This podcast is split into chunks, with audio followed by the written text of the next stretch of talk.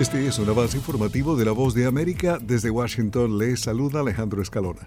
Israel dio a conocer este miércoles que llevó a cabo ataques aéreos contra depósitos de armamentos de Hezbollah en el sur del Líbano y que interceptó varios misiles disparados desde Líbano hacia Israel. El ejército israelí también informó de nuevos ataques aéreos en la zona de Han Yunis, en el sur de Gaza, así como de operaciones terrestres en esa zona y el norte de Gaza. El Ministerio de Salud de Gaza, dirigido por Hamas, informó el miércoles que al menos 76 personas adicionales fallecieron durante la campaña realizada por Israel. El presidente Joe Biden y el exmandatario Donald Trump se impusieron el martes en las primarias presidenciales de sus respectivos partidos políticos en el estado de Michigan, dando un paso más hacia lo que parece una inminente revancha entre ambos.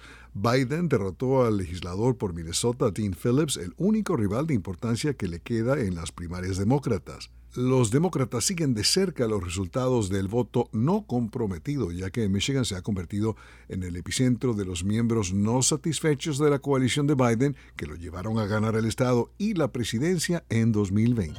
De costa a costa. Toda mi familia está en... De frontera a frontera. ecuatorianas que están llegando... Los sucesos que ocurren en todo Estados Unidos y más impactan a Latinoamérica. Estados Unidos al día. De lunes a viernes, la información con Tony Cano. Desde la voz de América en Washington por su emisora local favorita en América Latina.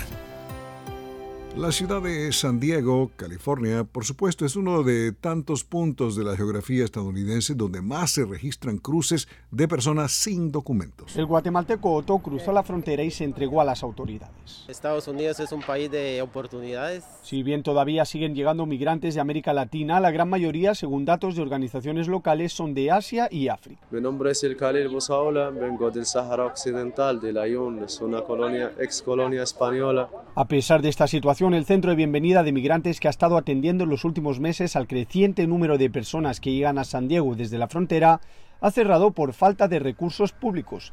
Esta estación de autobuses aquí en el centro de San Diego se ha convertido en un punto inesperado de llegada de migrantes que acaban de cruzar desde la parte mexicana para dirigirse a otros puntos de la geografía estadounidense. Alex Segura, Voz de América, San Diego. En estos días hemos estado viendo que migración está sacando a